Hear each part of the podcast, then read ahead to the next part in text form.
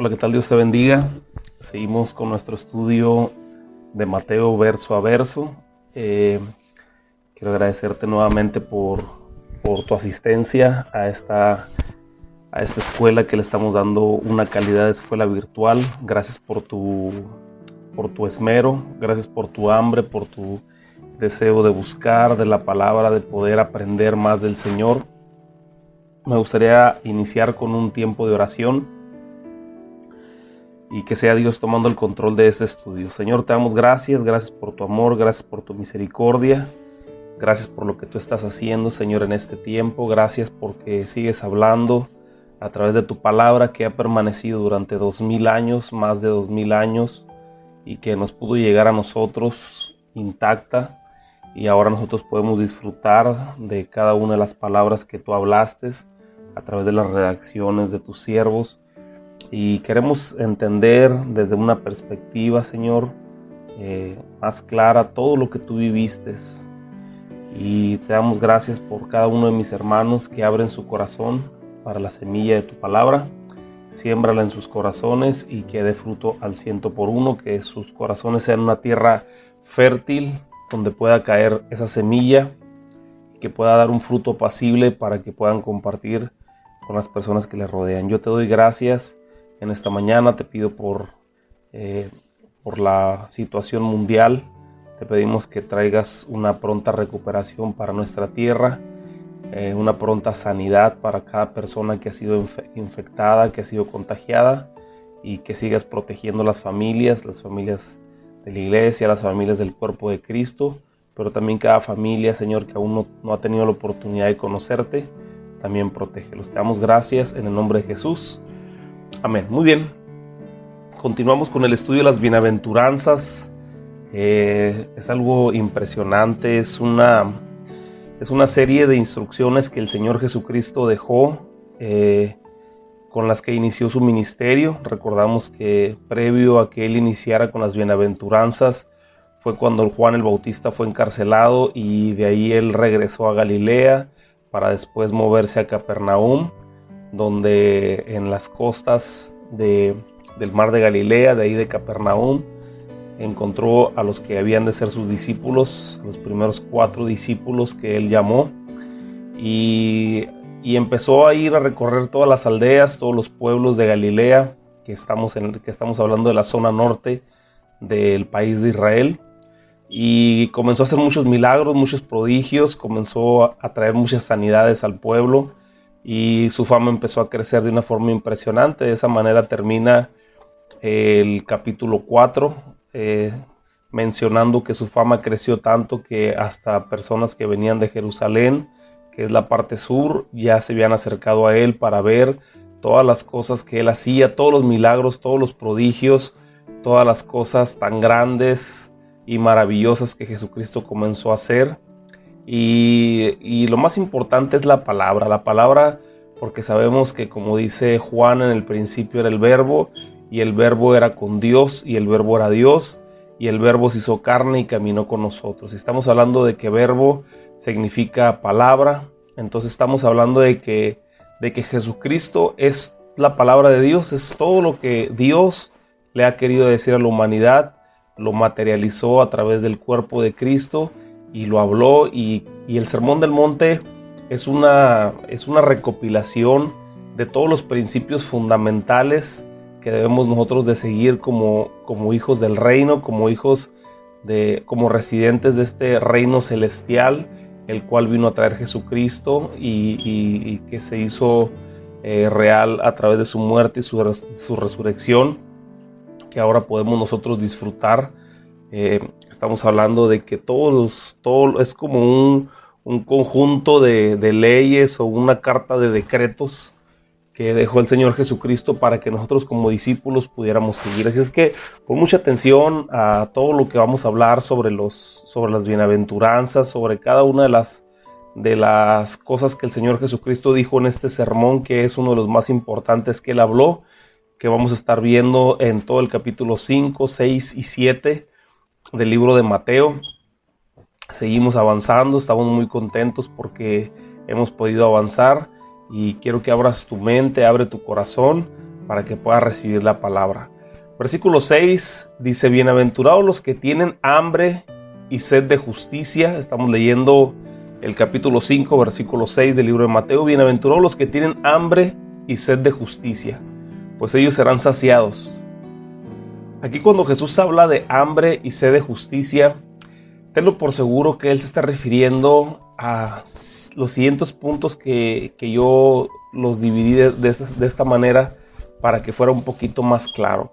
Cuando habla de, de sed y hambre de justicia, no habla quizás de un, de un problema legal que nosotros nos pudiéramos estar enfrentando o como cuando nosotros, este, alguien nos hace algo y nosotros le decimos, pero hay un Dios que todo lo ve y que nosotros creemos que, Dios va a llegar con un palo y le va a pegar a la persona.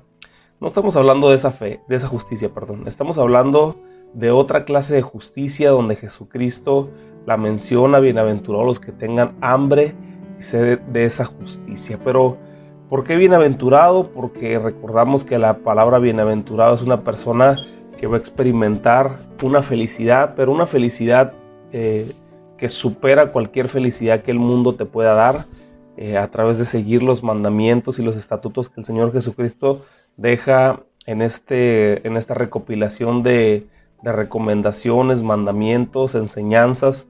Eh, vamos a ser feliz en el momento en que nosotros lo apliquemos a nuestra vida y, y, comencemos a caminar conforme a lo que Él escribió. ¿no? Entonces, bienaventurados porque el que tiene sed y hambre el que tiene hambre y sed de justicia es el hombre que tiene sed de Dios, que busca a Dios, que busca su presencia, porque Dios es justicia. Entonces cuando nosotros hablamos, bienaventurado el que tiene hambre y sed de justicia, o sea, tiene hambre y sed de buscar a Dios, de poder estar en su presencia, de poder caminar y acercarse a Él al trono de la gracia poder humillarse delante de su presencia, levantarse, levantar sus manos y poder adorar al Rey de Reyes y al Señor de Señores, poder entrar en el lugar santísimo y poder pasar horas y horas y horas buscando su presencia.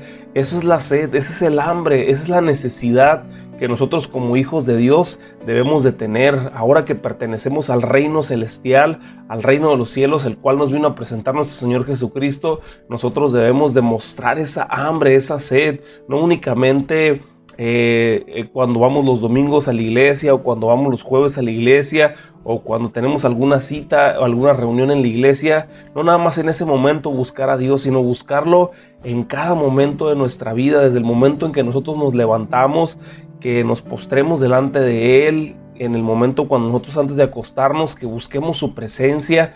Y eso es la sed y la hambre que un hijo de Dios debe de tener por su padre. Salmo 42 dice, como el siervo brama por las corrientes de las aguas, así clama por ti, oh Dios, el alma mía. Mi alma tiene sed de Dios, del Dios vivo. ¿Cuándo vendré y me presentaré delante de Dios? ¿Verdad? Era, eh, era el salmista hablando, diciendo, Señor, como ese siervo que anda eh, en los campos y que tiene de repente le da sed y, te busca como esas corrientes de agua para saciar su sed. Así cuando no encuentra esa agua, cuando anda perdido, cuando anda entre los montes y que no hay un arroyo cerca y que empieza a bramar y que empieza a gritar por esa sed, esa necesidad de buscar, de estar delante de tu presencia, por esa necesidad de tomar esa agua de vida, Así nosotros como hijos tuyos tenemos esa necesidad de buscarte, el alma, nuestra alma, nuestro espíritu, nuestra necesidad de estar delante de tu presencia es mucha, es impresionante, sobrepasa cualquier cosa. Esa es la actitud que debe tener un hijo de Dios, el buscar la presencia de Dios, el poder acercarte, el poder adorarle, el poder buscarle. Eso es lo que nosotros debemos de hacer. Entonces, como ese siervo que brama por las corrientes de las aguas, así debemos de clamar nosotros por la presencia de Dios entonces, bienaventurado aquel que busca con esa sed, con esa hambre, la justicia de Dios, el poder encontrar a Dios, el poder estar delante de su presencia. Como segunda cosa es la persona que tiene hambre y sed de Dios. Esa persona no descansa. Esa persona eh, busca de una forma impresionante hasta que logra ser saciado. Saciada su alma. Salmo 61, 63, 1 dice, Dios, Dios mío eres tú, de madrugada te buscaré, mi alma tiene sed de ti, mi carne te anhela, en tierra seca y árida, donde hay agua, para ver tu poder y tu gloria, así como te he mirado en, en el santuario, porque mejor es tu misericordia que la vida.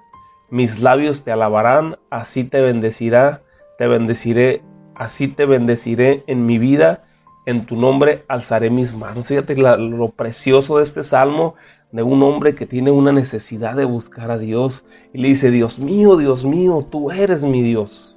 De madrugada te buscaré, ¿verdad? Cuando nosotros verdaderamente anhelamos la presencia de Dios, cuando nosotros verdaderamente anhelamos el encontrar al Señor, lo buscamos de madrugada, tratamos de levantarnos temprano para que antes que cualquier otra cosa hagamos, eh, lo primero que vamos a hacer es postrarnos delante de la presencia de Dios. Yo no sé si tú tengas ese hábito, pero es muy, muy recomendable que tú te levantes cada mañana cuando tú te despiertes y abras tus ojos. Lo primero que hagas es doblar tus rodillas delante de la presencia de Dios. Que no sea algo que se, que se vaya rezagando, que no sea un hábito, y menos en este tiempo cuando... Eh, Ahorita por la situación que estamos viviendo globalmente no hemos podido tener nuestras reuniones y quizás haya personas que únicamente oran o únicamente escudriñan la palabra cuando van a la iglesia. Entonces ahorita puede ser un tiempo peligroso donde podemos alejarnos de Dios, donde podemos apartarnos de su presencia al no estar expuestos en el templo a buscar su rostro. Entonces yo te recomiendo que ahí donde tú estás, en esta mañana, antes de salir a trabajar, dobla tus rodillas delante de la presencia de Dios, clama por su presencia, como dice aquí el salmista, en esa tierra árida, en esa tierra donde está seca, donde no hay agua, dobla tu rodilla para que busques el poder y la gloria de Dios. ¿Verdad? Para que encuentres su misericordia, porque aquí el Salmo en el versículo 3 dice lo más precioso que podamos encontrar en la palabra, o una de las cosas más preciosas que podemos encontrar en la palabra es porque mejor es tu misericordia que la vida. O sea, no me importa a mí la vida, no me importa el poder existir o seguir existiendo en esta vida llena de corrupción o en este mundo lleno de maldad. Lo que yo quiero, Señor, es experimentar tus misericordias, es poder vivir bajo esa misericordia. Recordamos que las misericordias de Dios son nuevas cada mañana y que cada vez que nosotros abrimos nuestros ojos, experimentamos las misericordias de Dios y podemos nosotros abrazarnos de esas misericordias, podemos nosotros disfrutar de esas misericordias y podemos echar mano de esas misericordias cada mañana. Lo que hiciste ayer, ya no te preocupes, olvídate de lo que hiciste ayer, si ayer pecaste, si ayer faltaste, si ayer cometiste algún error, ¿verdad? Como estamos viendo eh, el día de ayer en las, en las, en las bienaventuranzas, ¿verdad? Bienaventurado el que llora porque será consolado, ¿verdad? Tú acércate a la presencia de Dios, pídele perdón al Señor y aprovecha sus misericordias, ¿verdad? Porque Él es bueno, para siempre son sus misericordias y son nuevas cada mañana. Entonces, hagamos eso. Si, si tú verdaderamente eres un hijo de Dios, aquí el Señor Jesucristo dentro de las bienaventuranzas lo menciona como una instrucción de vida. Algo importante que nosotros debemos de, seguir es tener esa hambre y esa sed de justicia, de buscar la presencia de Dios. El punto número tres es que las personas que tienen hambre y sed de justicia, Jesús mismo los saciará. O sea, cuando Jesús habló sobre, sobre la sed y hambre de justicia, Él a su vez menciona que Él nos saciará esa sed y esa hambre de buscar de Él. Juan 7:37 dice, en el último y gran día de la fiesta, Jesús se puso en pie y alzó su voz diciendo, si alguno tiene sed, venga a mí y beba. El que cree en mí, como dice la escritura, de su interior correrá ríos de agua viva. Y poquito más adelante dice que esto lo decía porque aún no había sido derramado el Espíritu Santo.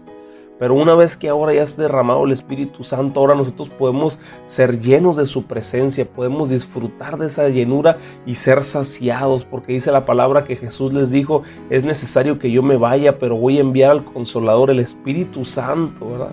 Y el Espíritu Santo es el que nos consuela, el Espíritu Santo es el que nos llena, el Espíritu Santo es el que nos fortalece. Así es que a través de Jesús nosotros busquemos esa llenura. Jesús prometió ser esa agua de vida por medio de la cual nosotros vamos a ser saciados. Abracémonos de Él, no hay que soltarnos de Él cada mañana agarrarnos de su presencia, agarrarnos de Él más y más, no soltarnos. El mundo tiene muchas, muchas ofertas, el mundo tiene muchas, muchas propuestas, ¿verdad? Pero todo es un camino que te lleva a la perdición. Dice la palabra de Dios que Jesús es el camino estrecho y hay un camino ancho, pero lleva a la perdición. Y Jesús es el camino estrecho, aunque está muy chiquito el camino, pero recuerda, en, en alguna ocasión decía un predicador, es estrecho porque no podemos pasar con maletas, no podemos pasar con orgullo, no podemos pasar con avaricia, no podemos pasar con falta de perdón, no podemos pasar con raíces de amargura, no podemos llevar nada, únicamente nuestro corazón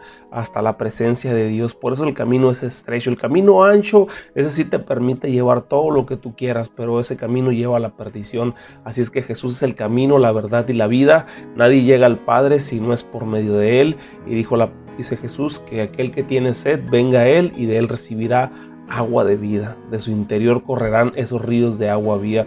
Y como número cuatro, en, este, en esta bienaventuranza que el que busca, eh, bienaventurado el que tiene sed y hambre de justicia, es bienaventurado porque el que tiene sed y hambre de justicia, este será feliz porque ellos no tendrán necesidad de dinero. Isaías 55.1 dice, a todos los sedientos venid a las aguas y los que no tienen dinero venid, comprad y comed, venid comprad sin dinero y sin precio vino y leche. O sea, el Señor, no le importa nada de nuestras riquezas. Al Señor no le importa nada de nuestra economía. Al Señor no le importa nada de que tú tienes muchas propiedades, muchos ranchos, muchos terrenos, muchos carros, ¿verdad? Que tú tienes muchas casas. Eso no le impresiona al Señor. Lo que sí verdaderamente el Señor le impresiona es cuando tú te paras firmes y no digo que es malo, o sea, no que no se malinterprete eso. Tú puedes tener todo lo que lo que tú quieras, ¿verdad? Tú puedes tener propiedades, te puedes tener riqueza, a lo mejor Dios te ha bendecido bastante, pero eso no le impresiona al Señor. Al Señor lo que le impresiona es un corazón que le busque.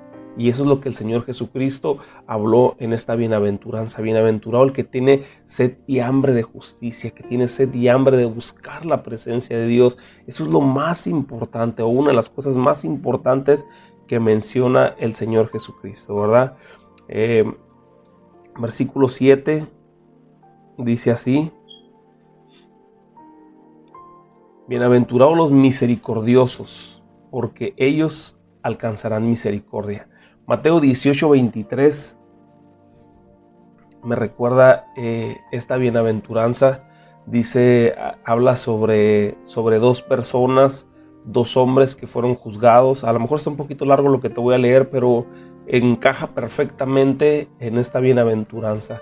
O sea, donde dice Jesús, vas a ser totalmente feliz o, vas a ser lleno de felicidad cuando tú seas misericordioso, ¿verdad? Porque los misericordiosos van a alcanzar misericordia y el fruto o el producto de tu misericordia va a ser que tú vas a tener misericordia y vas a ser feliz, ¿verdad? Mateo 18, 23 dice, por lo cual el reino de los cielos es semejante a un rey que quiso hacer cuentas con sus siervos poquito más adelante vamos a explicar la forma en cómo el libro de Mateo se dividió, ¿verdad? Al principio eh, Mateo se dividió con puras enseñanzas, puras enseñanzas.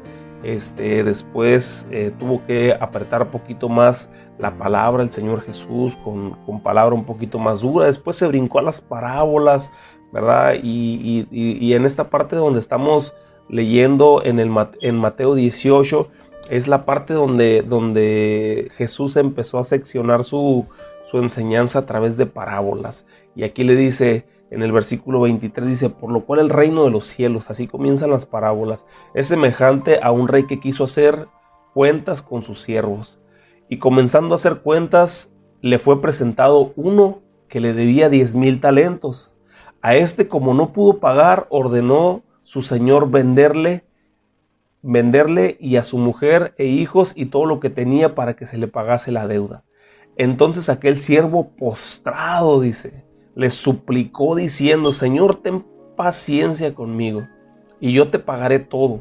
Y el señor de aquel siervo, movido a misericordia, le soltó y le perdonó la deuda. Pero saliendo aquel siervo halló a uno de sus consiervos, o sea, una persona que era de su mismo nivel, que también trabajaban para el jefe, que le, que le debía 100 denarios, o sea, el otro le debía 10 mil talentos, que era mucho más, y este a él nomás le debía 100 denarios.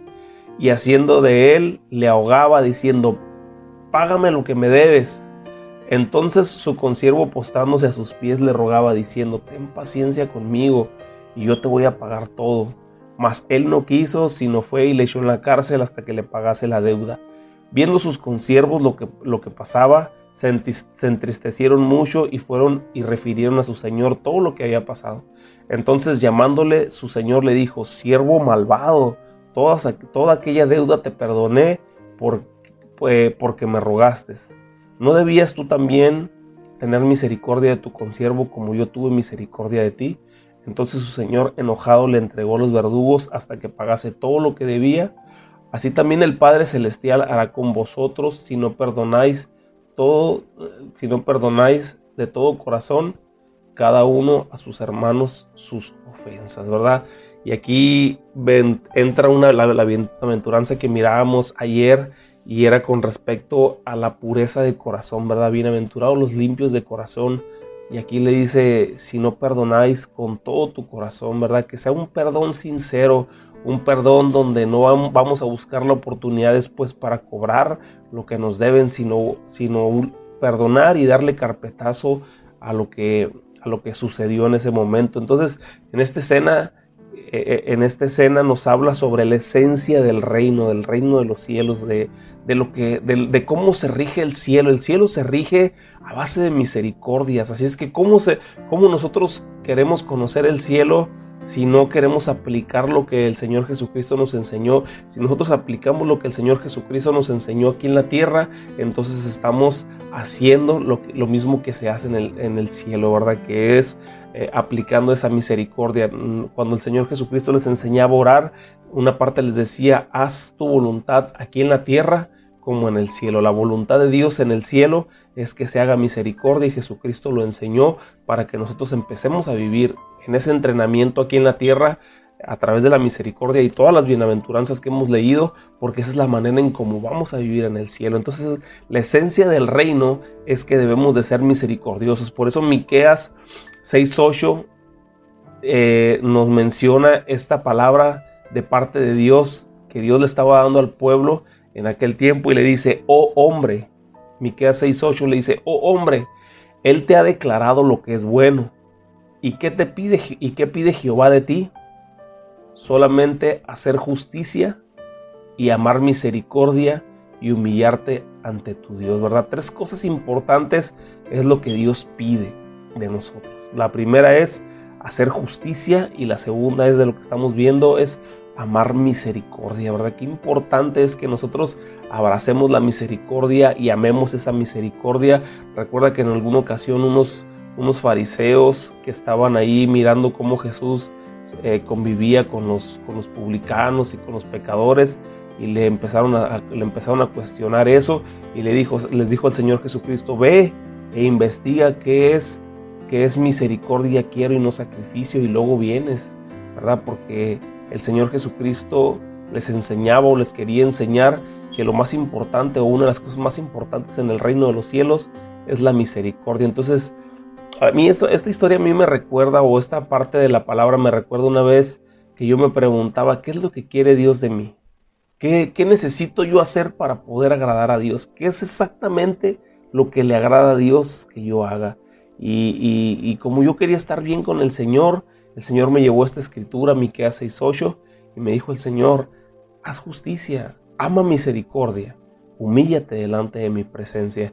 Eso para mí fue una palabra impresionante cuando para mí hizo, este, como que explotó mi cabeza porque dije, tan sencillo es lo que Dios nos pide y estaríamos acorde a lo que Él quiere, ¿no? Entonces cada vez que tú hagas misericordia con las personas, recuerda que el Señor tiene un cuaderno de las misericordias donde te anota un puntito para más adelante cuando tú necesites recibir una misericordia, pues ahí el Señor va a mirar que tú estás dotado ahí de misericordias. Como has dado misericordia, pues tú tienes unas, unas cuantas misericordias a tu favor y el Señor las va a usar, ¿verdad? Las va, las va a usar a favor tuyo. Entonces, no te ensañes con las personas. Muchas veces, muchas veces va, va a estar en tu posibilidad de que quizás puedas destruir a alguien legalmente a través de un juicio, a través de una demanda, a través de, de ensañarte con él, porque quizás la persona a nuestro juicio, como vivimos aquí en la tierra, a lo mejor hasta se lo merece, ¿no?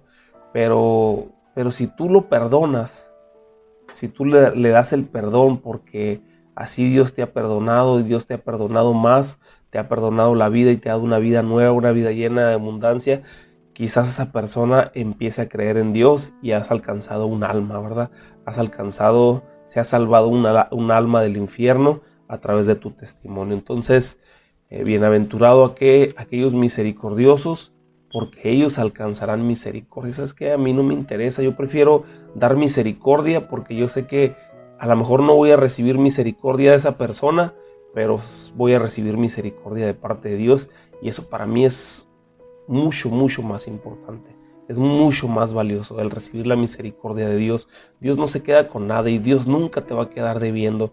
Si tú le das algo a tu hermano, dice, acuérdate que dice la palabra de Dios que el Señor Jesucristo nos va a decir, por cuanto le diste de comer a esta persona, le diste de beber a esta persona, lo hiciste conmigo. Entonces el Señor aquí dice, ¿verdad? Que también si tú tienes misericordia con las personas, Él va a tener misericordia contigo, como si hubieras hecho misericordia con Él, ¿verdad? Eso es, impresionante, ¿verdad? Es algo bien precioso lo que el Señor Jesucristo enseñó. Versículo 8 dice, bienaventurados los de limpio corazón, porque ellos verán a Dios. ¿Verdad? Este es un tema básico para nosotros los que amamos a Dios. El Señor Jesús nos da la clave en el Sermón del Monte, en este sermón que Él está hablando, para poder ver a Dios. Y eso habla de la vida eterna.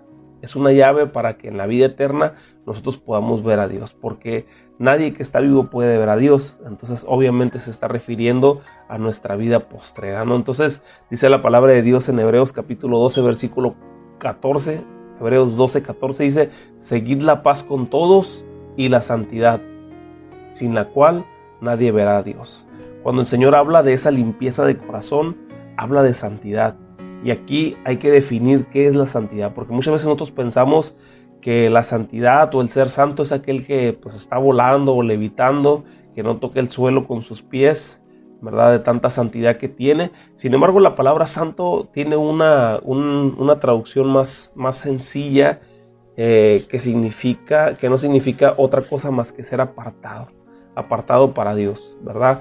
Entonces, ¿apartado de qué? Pues apartado del sistema, del sistema de maldad, del sistema de corrupción que rige este mundo. Sabemos que, que, regularmente las cosas en el reino pues parecen que, es, que están contrarias a lo que nosotros nos han enseñado.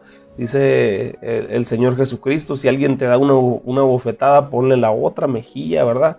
Si bendice al que te maldice, eh, haz misericordia con las personas. Entonces, todas esas son cosas que a lo mejor nos enseñaron lo contrario. Sin embargo, aquí el Señor Jesucristo viene a decirnos que eso es lo correcto. Entonces, cuando nosotros somos santos, somos apartados, somos, estamos siendo apartados del sistema, ¿verdad? De lo que el mundo te enseña, de lo que, de lo que las personas te enseñan que así debe de ser, pero que va en contra de lo que Jesús nos enseñó. El mundo, el mundo dice, eh, si te la hizo, que te la pague, pero el Señor dice, perdónalo. Y todo lo que el Señor nos enseñó tiene un ejemplo principal en las intenciones del corazón. O sea, nuestras intenciones deben ser puras siempre en todo lo que hablamos y hacemos. Porque muchas veces hay personas que siempre están pensando en sacar un provecho de algo, de lo que dicen o algo de lo que hacen, y es donde no hay un corazón limpio, ya no hay santidad, ya hay un impedimento para nosotros poder ver a Dios, porque estamos manchando nuestras intenciones, eh, estamos manchando nuestras acciones con una mala intención de nuestro corazón.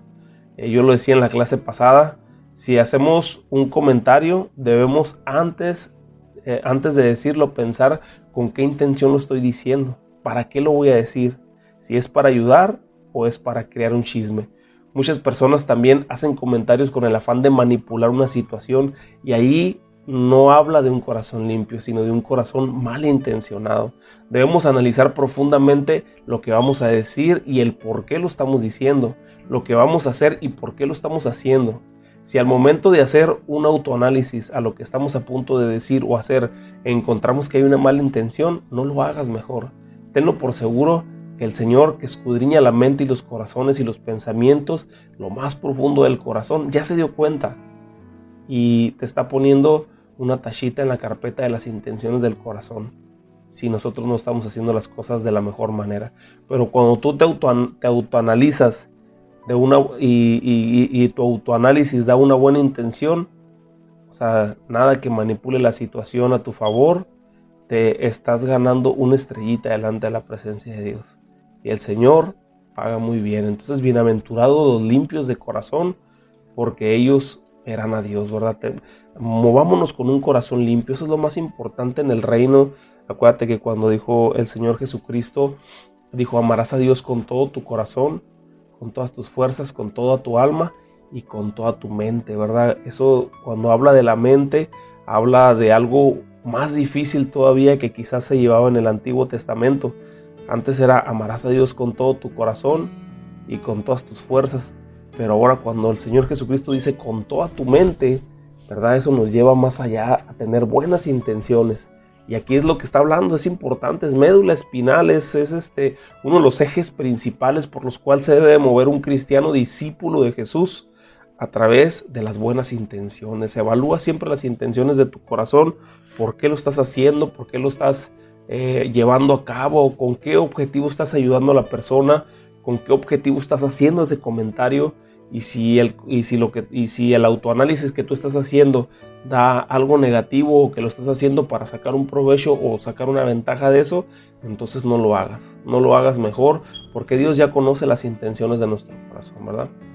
Versículo 9 dice, bienaventurados los pacificadores porque ellos serán llamados hijos de Dios. Isaías capítulo 9 versículo 6 dice, porque un niño nos ha nacido, hijo nos es dado y el principado sobre sus hombros se llamará su nombre admirable consejero, Dios fuerte, Padre eterno, príncipe de paz. Uno de los calificativos que profetizó Isaías para el Señor Jesucristo o para llamar al Señor Jesucristo fue príncipe de paz. Él sería el representante de la paz, el embajador de la paz aquí en la tierra. Es por eso que Jesús siempre promovió la paz.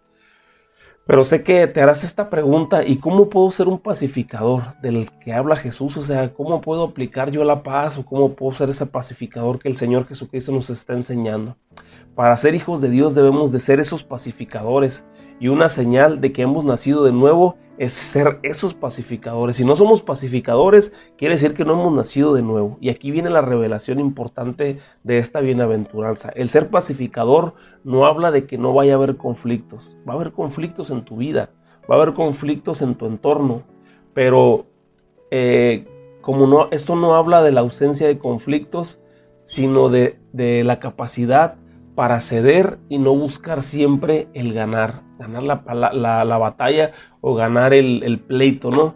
Eh, y a veces nosotros debemos de dejarnos ganar con el objetivo de calmar esas aguas, porque dice la palabra de Dios en Proverbios que la blanda respuesta quita la ira, y de eso se trata el reino de los cielos. Y esa es la forma en que como hijos de Dios debemos de comportarnos. Así que esto tiene que ver con la reconciliación con el estar bien con todos, como dice su palabra en Romanos capítulo 12, versículo 18, dice, si es posible, en cuanto dependa de vosotros, estad en paz con todos los hombres. Así que, así que con gusto el Señor nos va a reconocer como sus hijos cuando nosotros seamos esos pacificadores. Pero si somos pleitistas, peleoneros, no podemos ocupar el puesto como un hijo de Dios porque no sería congruente con la forma en que Jesús nos está diciendo que nos comportemos, ¿verdad? Seamos esos pacificadores, dice la palabra, bienaventurados los pacificadores, ¿verdad? Si, si, en tu, si en tu posibilidad está el no tener problemas con la gente, es mejor, no tengas esos problemas, es mejor alejarte del problema, es mejor que cuando la situación está tensa y sabes que, que, va a terminar en pleito esa plática, esa conversación, tú vas de camino hacia algún lugar a encontrarte con una persona y ya vas maquilando tú que le vas a decir hasta de lo que se va a morir, no vayas mejor. no vayas porque entonces no vas a practicar el, eh, ser un pacificador. Van, a terminar en un problema, se van a decir cosas que al último se pueden arrepentir y a fin de cuentas no estamos representando a Dios porque los pacificadores serán llamados hijos de Dios. Y cuando nosotros somos pacificadores, lo que hacemos es exaltar el nombre de Dios, exaltar el nombre de Cristo a través de nuestra paciencia, de nuestra paz, la forma en que nosotros le hablamos a la gente. Si tienen la capacidad para llegar y arreglar un problema y dar puras respuestas blandas, entonces adelante, ve a qué lugar, habla y concilia, reconcíliate con la persona y trata de arreglar la situación. Si tienes la capacidad para llegar y ser un, un pacificador, pero si sabes que puede en ese momento, cuando vas para allá, que te saque de tus casillas y que empiecen a gritar y a decir cosas que no deben, entonces es mejor que no vayas. Sé un pacificador porque son bienaventurados los pacificadores porque ellos serán llamados hijos de Dios.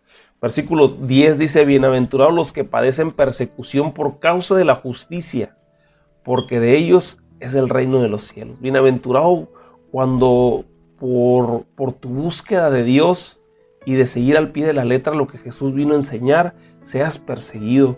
Cuando por involucrarte en los, eh, roles eh, del mundo, cuando por no involucrarte, perdón, en los roles del mundo seas perseguido, eh, porque tendrás asegurado el reino de los cielos para tu vida. Estamos en, en, el mundo, pero no somos del mundo definitivamente.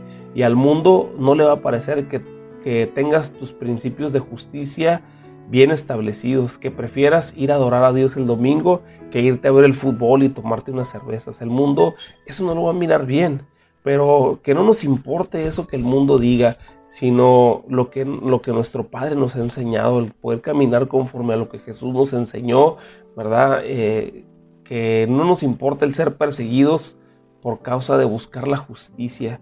Así que cuando seamos perseguidos, por esa causa nosotros seamos felices, porque así dice la palabra de Dios, que sean felices o, sé feliz o ponte alegre cuando por causa de buscar la justicia seas perseguido, cuando por causa de, buscar la presencia de Dios, ¿verdad? el mundo te, te, te apunte con el dedo, no importa nada de eso, porque vas a ser bienaventurado delante de la presencia de Dios. Y versículo 11 y 12, finalmente, bienaventurados sois cuando por mi causa son vituperados y perseguidos, y digan toda clase de mal contra vosotros, mintiendo. ¿Qué dice ahí al final? Mintiendo. Dice el versículo 12, gozaos y alegraos porque vuestro galardón es grande en los cielos, porque así persiguieron a los profetas que fueron antes de ustedes. Bienaventurados cuando por seguir a Cristo seamos desaprobados ante la sociedad, eso quiere decir vituperados, que seamos desaprobados cuando seamos perseguidos por predicar a Jesús y sus enseñanzas, cuando empiezan a levantarse un montón de chismes en contra tuya por causa de servir a Jesús, pero aquí viene lo más importante y lo bueno, pero que todo eso sea mentira, todo lo que digan de ti que sea mentira. Porque cuando tú empiezas a hacer cosas malas, ocultas y de repente se empiezan a evidenciar y empiezan a observar, el diablo siempre va a tratar de, exhibirte y de burlarse de ti. Entonces cuando verdaderamente tú estás haciendo algo malo, te miren, pues entonces aquí no aplica, ¿no? Aquí no aplica porque no es mentira, están hablando cosas reales de ti, andas en pecado, andas cometiendo cosas, andas cometiendo faltas, andas yendo a tomar, a emborracharte, andas yéndote con mujeres al pecado. Entonces aquí este, lo que estamos haciendo nosotros no es otra cosa sino pisotear el nombre de Cristo. No estamos nosotros siendo este, vituperados ni perseguidos, eh, ni, ni, este, pues, ni ofendidos, porque verdaderamente están diciendo la verdad, ¿no? Entonces habrá gente que se dedique a molestarte.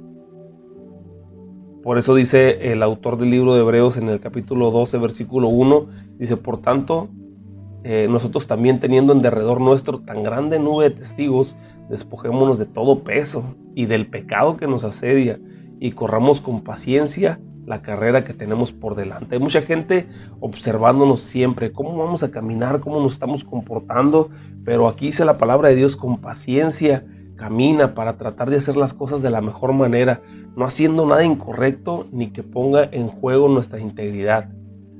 Y si caminando de esa manera aún así hablan de nosotros, gózate, porque aún de los profetas hablaron.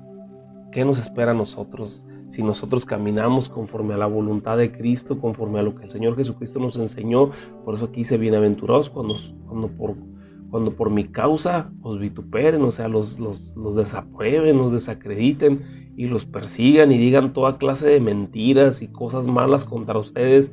No te preocupes por nada de eso, no te preocupes. Como decía, como decía el Quijote, le dijo a Sancho Panza, ¿no?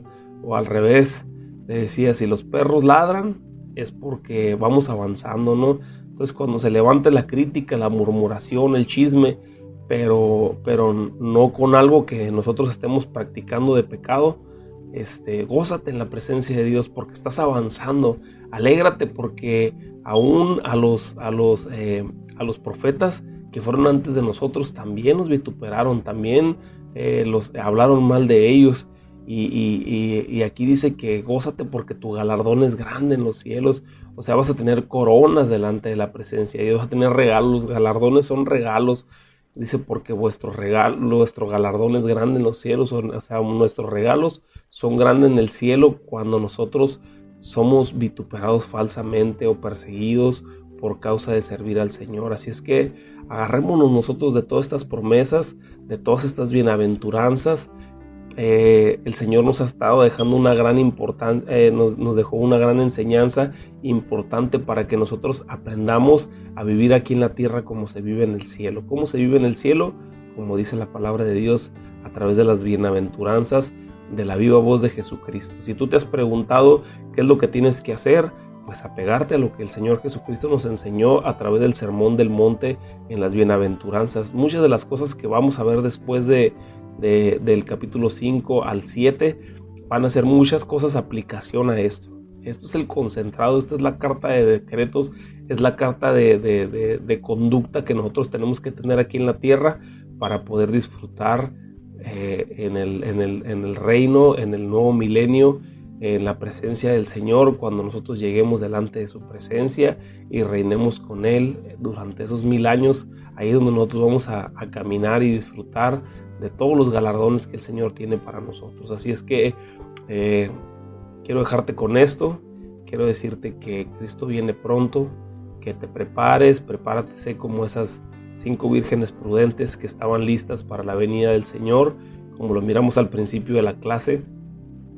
Eh, nadie sabe la hora ni el día, pero sí debemos de estar nosotros porque el Señor viene como ladrón en la noche a llevar a su iglesia. Así es que estas son una serie de cosas que tenemos que aplicar en nuestra vida en el día a día, pero son de aplicación inmediata. Así es. Como dije, son de aplicación inmediata, o sea, cuando a partir de ahorita, en cuanto termine esta clase, es tiempo de aplicarlo. Que Dios te bendiga, que Dios te guarde. Gracias por tu asistencia a esta escuela virtual y nos vemos en la siguiente clase. Abre tu corazón, abre tu mente y aplica todo lo que has aprendido el día de hoy con las personas que te rodean. Gracias en el nombre de Jesús. Señor, te damos gracias por la oportunidad que nos das o que nos has dado, Señor, de poder estar en este curso. Te pedimos que nos lleves con bien hasta nuestros trabajos y que podamos incorporarnos a nuestras actividades el día de hoy y que eh, en la próxima clase también podamos tener nuestro corazón abierto para recibir tu palabra. Ayúdanos, Señor, a compartir el mensaje de salvación a las personas y estar preparados para tu venida. Te damos gracias en el nombre de Jesús. Amén.